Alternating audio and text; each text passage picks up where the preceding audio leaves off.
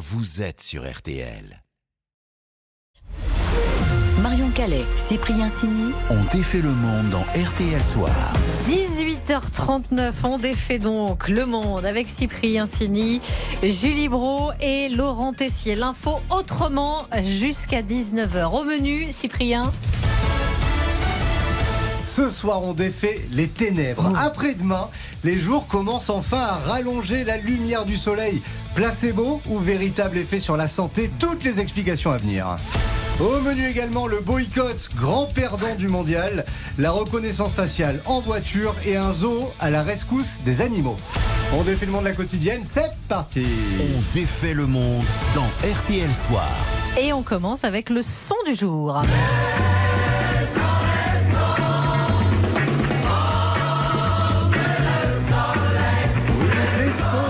Le soleil. À partir d'après-demain, les jours commencent enfin à rallonger. Alors, avec l'équipe dont défait le monde, encore meurtrie par la défaite d'hier, on a voulu savoir si le solstice allait nous redonner un peu le moral. Pourquoi la lumière joue-t-elle un rôle sur notre santé? Va-t-on rapidement profiter des jours qui s'allongent? Et comment bien passer l'hiver? Pour tout nous expliquer, on a contacté le docteur Feiza Bossi, médecin généraliste. Et alors, on a d'abord- on a d'abord voulu savoir scientifiquement ce qui se passe dans notre corps quand on manque de lumière du jour. Vous avez la lumière qui est captée par la rétine. La rétine, elle envoie un signal électrique à votre cerveau et tout se passe dans votre cerveau avec une horloge biologique qui va être contrôlée par l'hypothalamus. C'est comme ça qu'on l'appelle, c'est le chef d'orchestre.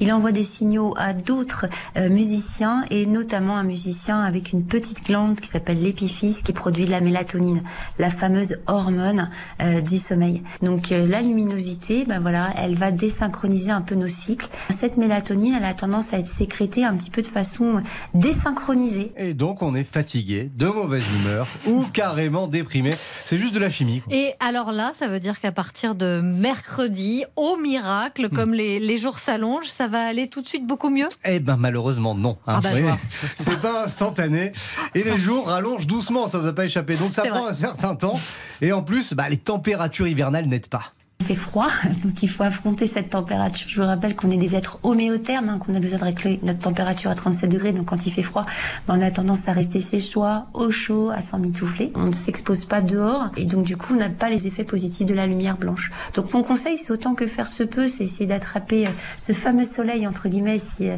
euh, tôt le matin et puis euh, également de sortir un maximum dehors pour pouvoir s'exposer euh, à cette fameuse lumière blanche. Même s'il fait gris, Oui. est-ce qu'on profite quand Oui. même un peu de cette lumière? Toujours, toujours. Euh, c'est pas parce qu'il y a les nuages que les ultraviolets, la lumière blanche ne passe pas. C'est sûr que l'intensité lumineuse en termes de luxe, elle est moins importante, euh, mais vous avez toujours ces ultraviolets et également cette lumière blanche dont on peut bénéficier et qui est tout à fait positive. Donc ça va pas aller mieux tout de suite, hein, comme par magie, mais en se bougeant un peu, et on peut limiter la casse. Et quand on parle de lumière du soleil, euh, c'est vrai qu'on parle souvent de, de vitamine D. Il faut sortir pour sécréter de la vitamine D. Ça, ça sert à quoi? Alors c'est très important la vitamine D, là aussi on en fabrique justement grâce à cette fameuse lumière naturelle. Alors la vitamine D, on parle de vitamine, mais c'est pas une c'est pas une vitamine en fait, c'est une hormone liposoluble euh, et elle est synthétisée grâce à la lumière du soleil. D'abord, elle permet de solidifier votre capital osseux, donc très bon pour l'os. Elle permet également de réguler l'humeur. Elle est bonne pour l'immunité et puis enfin, elle permet de solidifier tout ce qui est les fanères, c'est-à-dire la peau, les ongles et les cheveux. Eh oui, donc Laurent Tout et moi on a quoi. manqué de vitamine D. Voilà, hein, c'est a ça, plus de cheveux. exactement. Vous allez me faire plaisir de sortir un petit peu, Exactement. plaît. Et pour faire le plein de vitamine D, va donc euh, bah, va falloir patienter encore quelques mois. Ok, donc on sort, on fait une cure de, de, soleil, de soleil Voilà, et dès qu'il y a de la lumière, on sort. Hop. plutôt que de prendre des médicaments. Voilà une bonne idée. RTL, Sous les radars. Et on défait maintenant l'info passée inaperçue sous les radars. Euh, Vous connaissez la reconnaissance faciale pour Mhm. déverrouiller le téléphone. Oui. Et ben ça sert aussi pour prendre le volant, Laurent. Oui, montrer son visage pour ouvrir sa voiture. Plus besoin de clés. Sésame, ouvre-toi, le nouveau monde est déjà là. Et bien, c'est possible.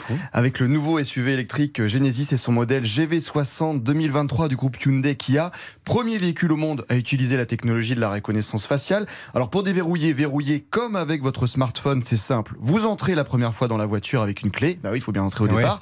Et une fois à l'intérieur, vous configurez votre profil utilisateur, vous enregistrez votre visage avec un capteur qui fait du traitement d'image et le tour est joué. À chaque fois, vous pourrez avec un simple regard ouvrir votre Mais portière. alors, attendez, c'est fou, mais bon, moi je partage ma voiture avec ma compagne, hein, ma femme. Si ma femme veut utiliser le véhicule, Ça marche pas. Eh bien si, le Ah. capteur. Je prête ce- ma tête Oui, le capteur pour ce modèle de véhicule, peut enregistrer un autre visage et en fonction de celui qu'il reconnaît, il ajustera automatiquement des réglages personnalisés comme la position du siège, des rétroviseurs. Capteur qui fonctionne aussi la nuit, je vous Ah bah rassure, oui. parce que heureusement sinon imaginez en automne ou en hiver. La marque a voulu euh, développer la reconnaissance faciale pour, je cite par exemple, celles et ceux qui pratiquent certaines activités comme bah, quand vous allez courir, histoire d'arrêter de se dire où sont mes clés, Ah je bah les ai oui. plus dans la poche de mon short. C'est euh, C'est formidable tout ça, mais ça doit coûter très cher. Combien ça coûte J'ai regardé sur leur site Ah. internet. Ce modèle GV60 2023 est proposé à partir de 65 000 euros. Ah oui, la paille. technologie euh, a un prix et il débarquera en France euh, après avoir été testé en Allemagne ou encore en Angleterre. Par contre, ce nom GV60 2023, c'est Bah ouais, pas. bah 2023 Ah pour oui 2000 l'année Oui, 2023. non, mais bien sûr, mais bon, Ouais, c'est il pourrait. Ouais, ouais, c'est pas- c'est facile à retenir, mais c'est pas très joli. Bon. bah, GV pour peut-être Genesis. Genesis véhicule. 2023, Voilà. Ouais, Ah ouais, voilà. ok. Bon, mais c'est moche quand même. Allez, une petite Et pause. bam Et on défait le monde se poursuit dans un instant sur RTL. À tout de suite. Marion Calais, Cyprien Signy ont défait le monde.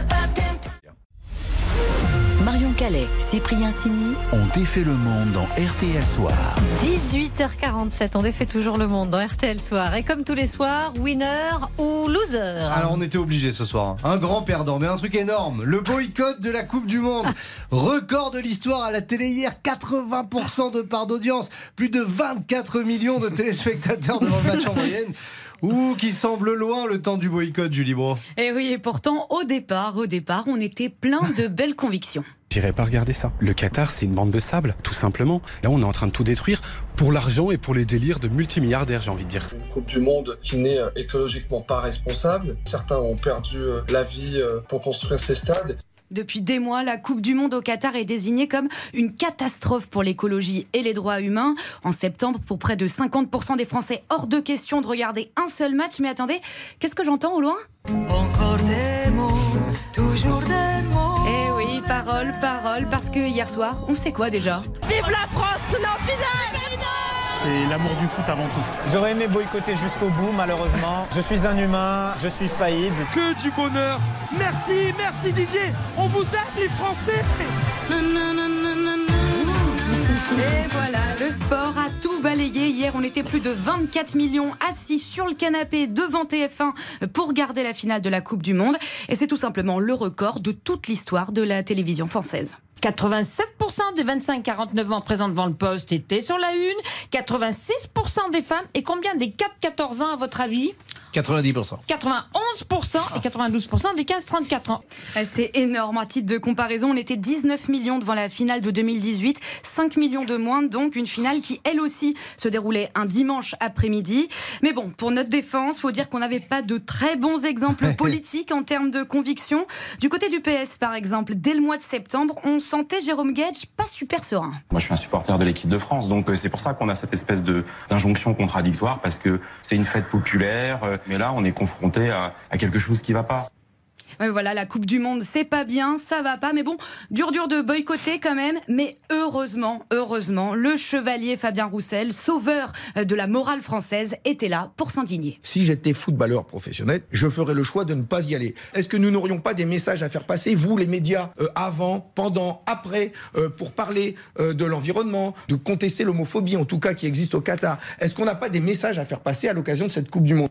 Mais voilà, écoutez le même Fabien Roussel un mois après, au lendemain de la demi-finale. On a assisté à un superbe match. Moi, je suis fier des Français qu'ils aient supporté l'équipe du Maroc ou l'équipe de France. J'espère assister à une belle finale, euh, qu'on la remporte, parce que c'est ils ont joué un match remarquable. C'est cruel. Hein. Et même les villes ont flanché. Hein. Mâcon, Dijon, Châteauroux, Aix-en-Provence, Saint-Nazaire ou encore la mairie du 17e arrondissement de Paris. Toutes ces villes avaient promis le boycott, mais elles n'ont pas ré- résisté à la tentation. Et oui, hein, c'est euh, ici sur cette place du euh, Bourgui, en plein centre-ville, tout juste devant euh, la mairie, que cet écran géant va être installé. Voilà, comme quoi, du pain et des jeux, Panem et Circenses, ça marche toujours depuis l'Antiquité. Voilà, le boycott de, du coupe, de la Coupe du Monde au Qatar, loser du jour donc. Le match des infos pour briller au dîner. Allez, c'est le duel. Julie face à Laurent. Qui a ce soir la meilleure info pour briller au dîner Et c'est vous qui allez choisir la meilleure info, Marion. Vous avez la pression. Lors de sa dernière participation face à Laurent, Julie l'avait largement emporté. Ah, hein. c'est vrai. Laurent va donc devoir tout donner avec une info sur Benzema qui a annoncé, vous en parliez, la fin de sa carrière internationale. Ne me quitte pas. Oui, c'est une triste journée. Mon info pour briller, c'est que l'histoire de Karim Benzema avec les Bleus aura commencé par une déchirure et ce sera terminé par une déchirure. Oui, c'est beau ce que vous dites. blessure en 2006. Karim Nouébé pour les intimes est convoqué pour la première fois en équipe de France. Il se blesse à la cuisse gauche, forfait. Il repousse alors sa première sélection et 16 ans plus tard, il y a quelques semaines, déchirure à la cuisse gauche encore. Et puis même une troisième déchirure, Marion, pour ses fans. Moi compris. Alors Karim, si tu reviens, j'arrêterai. Promis de porter une crête bleu, blanc, rouge les soirs de match.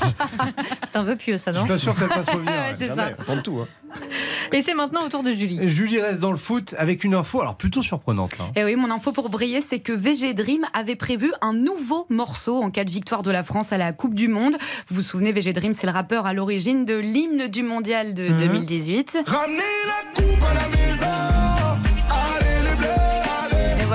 Connaît tous. Et bien cette année, il avait prévu de sortir Oupa Mécano. Seul un extrait a fuité sur les réseaux sociaux.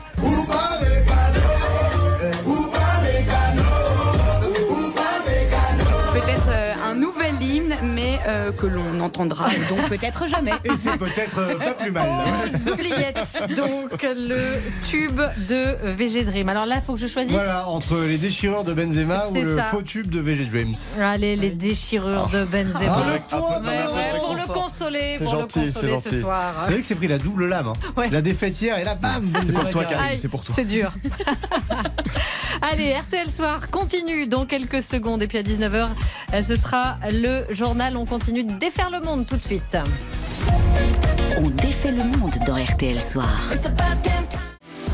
Marche ou rêve Et juste avant votre journal, on défait toujours votre monde dans RTL Soir avec vos initiatives les plus folles. Et ce soir, on a choisi de mettre en avant un zoo. Enfin, c'est bien plus qu'un simple zoo, Laurent. Oui, le zoo de la Tanière dans le département de l'Eure-et-Loire qui défend le bien-être animal. C'est à la fois un refuge, un lieu de soins, de vie pour des animaux sortis de la maltraitance, du trafic ou encore des laboratoires. Bonsoir Patrick Violas. Bonsoir. Vous êtes le fondateur du refuge. On vient voir des animaux rescapés, c'est bien ça? Oui, c'est cela. L'ensemble des animaux qui sont chez nous ont leur euh, propre histoire, issue, comme vous l'avez dit, de, de trafic pour la plus grande partie, de sortie de laboratoire pour les primates, et puis euh, du monde du spectacle. Vous les récupérez euh, comment? C'est-à-dire qu'on vous appelle, euh, les, les services vétérinaires vous appellent Comment Alors, ça se passe? Alors le téléphone sonne euh, deux à trois fois par jour. Heureusement, dans 80% des cas, il n'y a pas besoin de nous, il y a des solutions plus simples. Nous, on intervient surtout quand il n'y a pas d'autres solutions. Donc ce sont les services de l'État, l'OFB, l'Organisme français de la biodiversité, les commissariats, les gendarmeries, les parquets qui nous appellent quand ils interviennent euh, sur des sur des saisies. Alors téléphone sonne, on, décale et on part. Et euh, vous les récupérez euh, dans quel état, si j'ose dire, ces animaux? Ils sont malades, blessés, maltraités? Alors, souvent, c'est la, plus de la moitié des cas, c'est de la maltraitance, mais de la maltraitance passive. C'est-à-dire que quand c'est des particuliers qui possèdent ces animaux, je prends le cas du dernier petit Serval qui vient d'arriver la semaine dernière, il n'a pas la bonne nourriture, il n'est pas détenu dans les bonnes conditions, il n'a pas les UV dont il a besoin, et finalement, cet animal, euh, on le reçoit avec une douzaine de fractures et euh, la maladie des os de verre. Du coup, j'imagine que euh, ça coûte, donc on peut venir visiter le zoo. Euh, fait. Comment ça se passe, ouais, après Alors d'abord, il faut savoir que les animaux qui arrivent chez nous sont soignés, réparés, on les remet en, en règle et on essaye au maximum d'en replacer dans des endroits que l'on a choisis. On fait aussi des fois quelques relâchages, mais c'est plutôt rare. Et on vit de deux choses. On vit euh, pour 50% des, des entrées du public. Il faut savoir que quand les gens viennent chez nous, ils viennent pas dans un zoo, ils viennent dans un refuge. Chaque animal a, a son histoire. Quand ils arrivent devant nos animaux de laboratoire, c'est encore une autre chose qu'on doit leur expliquer.